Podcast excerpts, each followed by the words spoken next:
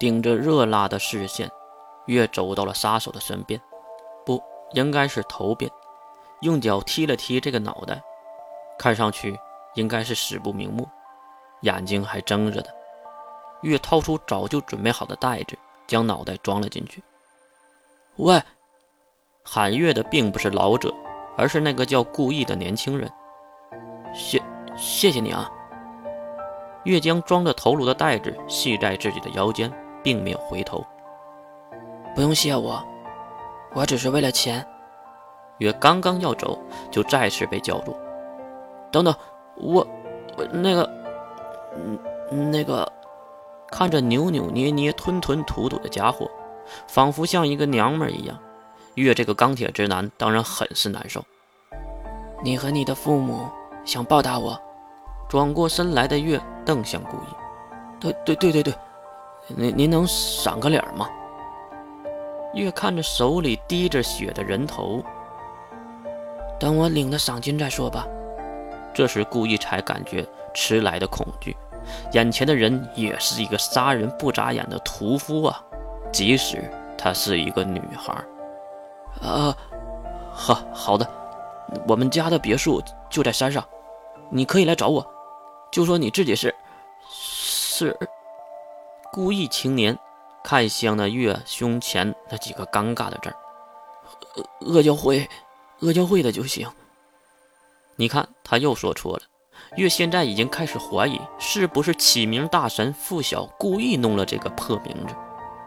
啊，随你怎么叫了，我先走了。对了，谢谢你们的罐头。第九式，破天黑翼。这次是口吐鲜血，和地面的沙石合为一体，化为了黑白相间的龙种，跳上召唤物，月扬尘而去。那边迟迟未作声的老者。也是吐槽了一句：“天空，那可是包子的领地呀。”也不知道又过了多久，月终于回到了自由岛。那时已经是天亮的时刻了。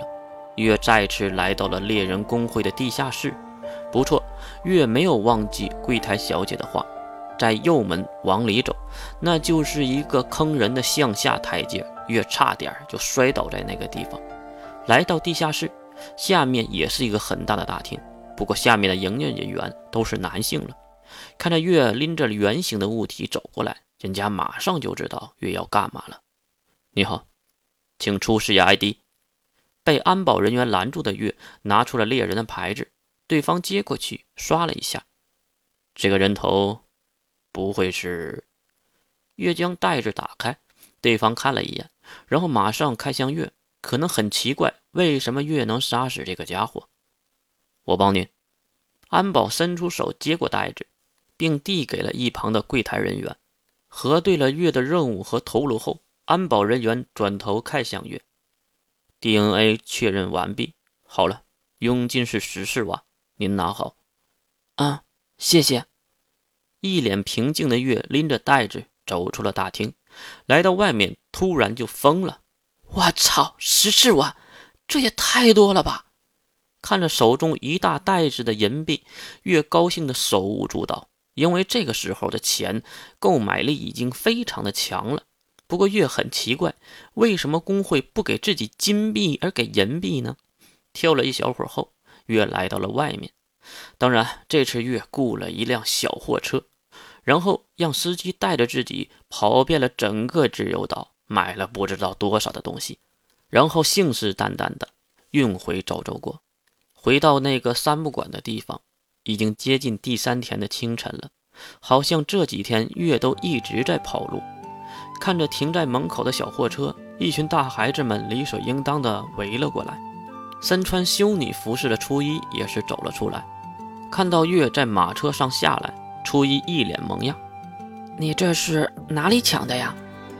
月将剩余的银币递给初一，初一接过银币，差点没闪了老腰。这是多少钱啊？你一个堂堂的大学校长，会在乎这点钱吗？初一没有理会月，看了看口袋里的银币。哎，对了，我师傅呢？没回来呢。哎，月，这是什么？初一指向车上那一些瓶瓶罐罐，还有箱子什么的。哦，罐头还有糖果，还有不少可以长期保存的食物。说完这话，月又嘟囔道：“话说，艾丽森那个家伙不是有身份吗？为什么要自己出去呢？”初一如此的近，当然也听到了月的喃喃自语。怎么了，月？月摆摆手，没什么，把这些东西都拿进去吧。听到月的话，那些孩子们都自告奋勇地开始忙碌起来。就在马上要结束的时候，一个不太熟悉的面孔出现在搬运的队伍中。哎，你不是？月指向这个家伙，用空壳的脑袋努力地想着他的名字。我，昨天我们不是生死共存了吗？什么生死共存？你有病吧？月马上就开喷，已经不去想他叫什么了。故意啊！你忘了，我要邀请你去我家的，我这是来接您的。哦，原来如此啊！月有些奇怪，这个家伙为什么这么快？为什么能找到自己呢？呃，对了。你是在捐助这个孤儿院吗？月被问得无语了，他真不知道怎么和这个白痴解释了，总不能骂呀。你哪只眼睛看到这是孤儿院了？所以只能耐着性子。还好月是蒙着面的，其实不蒙面也看不到什么表情。这里不是孤儿院，是十恶教会。我目前的家，这个是初一十五灵修女，指向初一。越感觉初一对付这个家伙应该更好一点。你好，请问您是？呃，我我我我我叫顾意。你好，十五灵兄弟。两人低头哈腰的互相拜着。月在一旁吐槽了一句：“你们直接就入洞房吧，还拜什么天地呀？”当然，两个人是没有听到如此恶毒的话。既然是来请月的，那就带着月走吧。晚上要不要回来了？月马上捂住了初一的嘴，他可害怕他再说出什么。而这个情形让月想起了某人或者某些人。呃，车都准备好了，我们出发吧。笑盈盈的故意让月直接大无语。